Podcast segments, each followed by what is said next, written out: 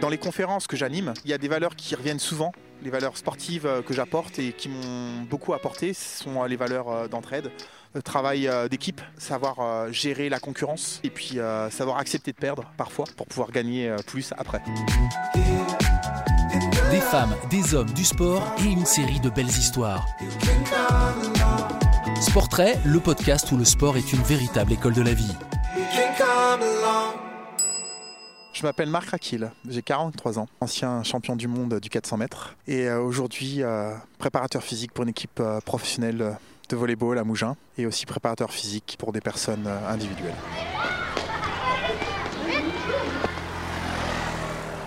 Je suis né à Créteil. L'environnement dans lequel j'ai vécu, c'est un environnement banlieue parisienne. Jeune, très jeune, je comprenais que je courais vite déjà. On voulait toujours m'avoir dans son équipe quand il y avait des trucs de course. Et c'est vrai que dans la cour de récréation, déjà en primaire, euh, j'adorais courir. Ne serait-ce que d'aller euh, acheter le pain. Je, me battais contre moi-même pour euh, descendre le plus vite possible les quatre étages de, l'appartement, courir, traverser la cour, aller jusqu'à la boulangerie revenir le plus vite possible. Une fois, j'étais tellement vite que j'ai acheté le pain, je suis revenu, mon père m'a dit mais t'es pas allé acheter le pain? Ben si, c'est déjà là. J'avais été tellement vite qu'il pensait que je l'avais pas fait quoi. J'ai démarré euh, l'athlétisme, je devais avoir 17 ans et demi, 18 ans sur le tard. Je suis tombé dans l'athlétisme un peu par hasard après un championnat du monde euh, en 95. C'était un championnat que je regardais à la télé en fait. Je connaissais déjà à l'époque euh, Carl Lewis et c'était mes références dans la cour de récréation quand j'étais vraiment jeune. Effectivement, après avoir vu ce championnat à Göteborg, Stéphane Diagana entre autres, bah, ça m'a pris de m'inscrire dans mon club local à Maison Alfort. Et tout a commencé là. Allez, ça sort en genou, fort, fort, fort et on appuie au sol. Et là, on enfonce le sol. Voilà, on laisse bien partir en avant. J'ai commencé par le cross-country. Et euh, l'été d'après, je fais ma première sélection sur 400 mètres en équipe de France jeune dans un championnat. Je crois que c'était un championnat d'Europe.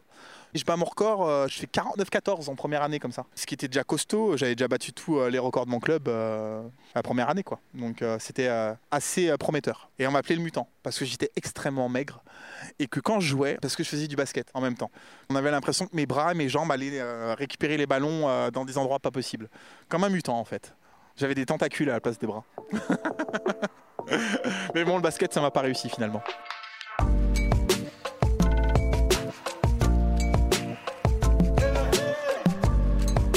C'est vrai que j'avais un, tempérament un petit peu euh, introverti, j'étais un peu timide.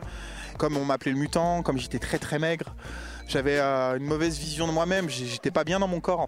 Et euh, au final, sans que ça me prévienne, moi je me suis étoffé, on va dire, à force d'entraînement, de musculation avec mes, entraîneurs. Ça m'a débloqué en fait. J'ai pris confiance en moi grâce à, l'entraînement et à l'athlétisme en, particulier. Ça m'a permis de trouver ma place.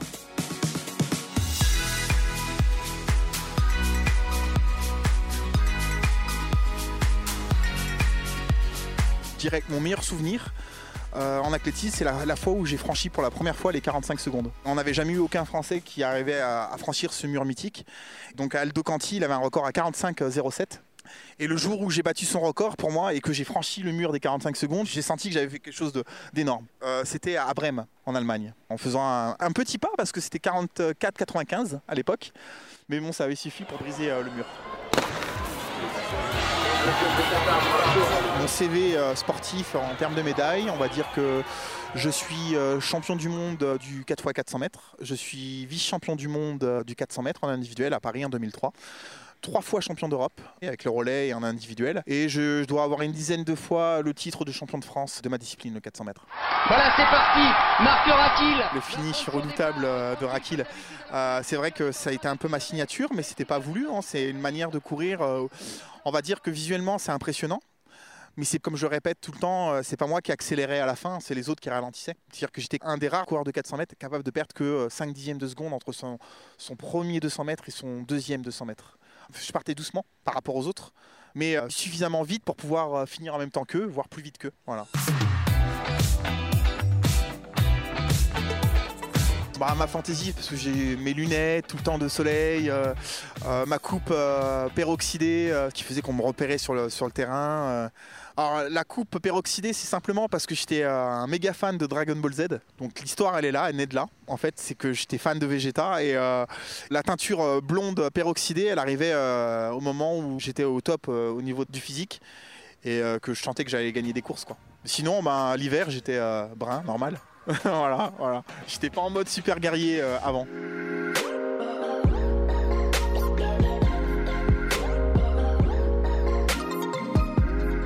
J'arrête la clé en 2006-2008. En 2008, ouais. Où euh, je suis champion d'Europe euh, individuel et euh, avec le relais. Alors aujourd'hui, je suis toujours dans le monde du sport. Je suis dans la préparation physique, dans le coaching privé. Je fais également des coachings d'entreprise, on va dire, et sportifs, euh, team building.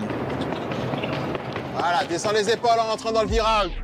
Dans les conférences que j'anime, il y a des valeurs qui reviennent souvent. Les valeurs sportives euh, que j'apporte et qui m'ont beaucoup apporté sont euh, les valeurs euh, d'entraide, le travail d'équipe, on va dire l'endurance par rapport à la difficulté.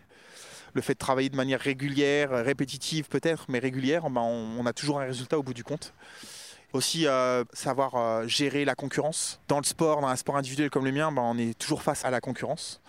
Et donc il faut savoir avoir les épaules solides et puis savoir accepter de perdre parfois pour pouvoir gagner plus après.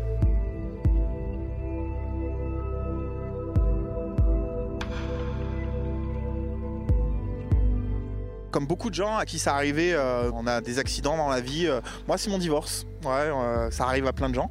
Et c'est vrai que j'étais un petit peu dans la nasse euh, après le divorce.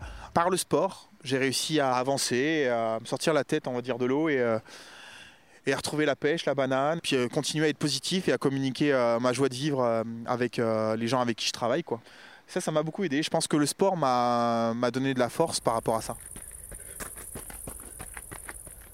Je vis sur la côte d'Azur et précisément à Nice.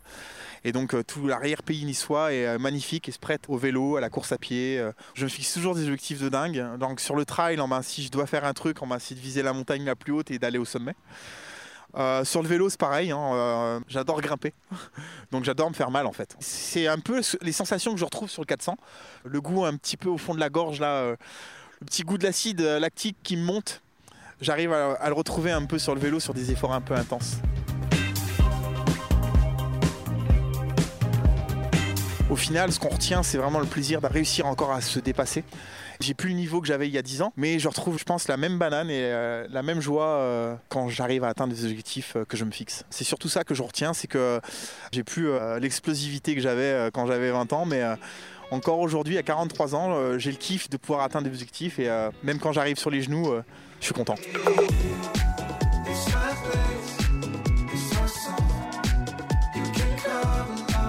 Retrouvez l'intégralité de la série Sportrait sur vos plateformes de podcast préférées et sur le sport comme école de la vie, le web magazine de Crédit Agricole. Si cet épisode vous a plu, n'hésitez pas à lui attribuer 5 étoiles, à le partager et à vous abonner à la série de podcasts.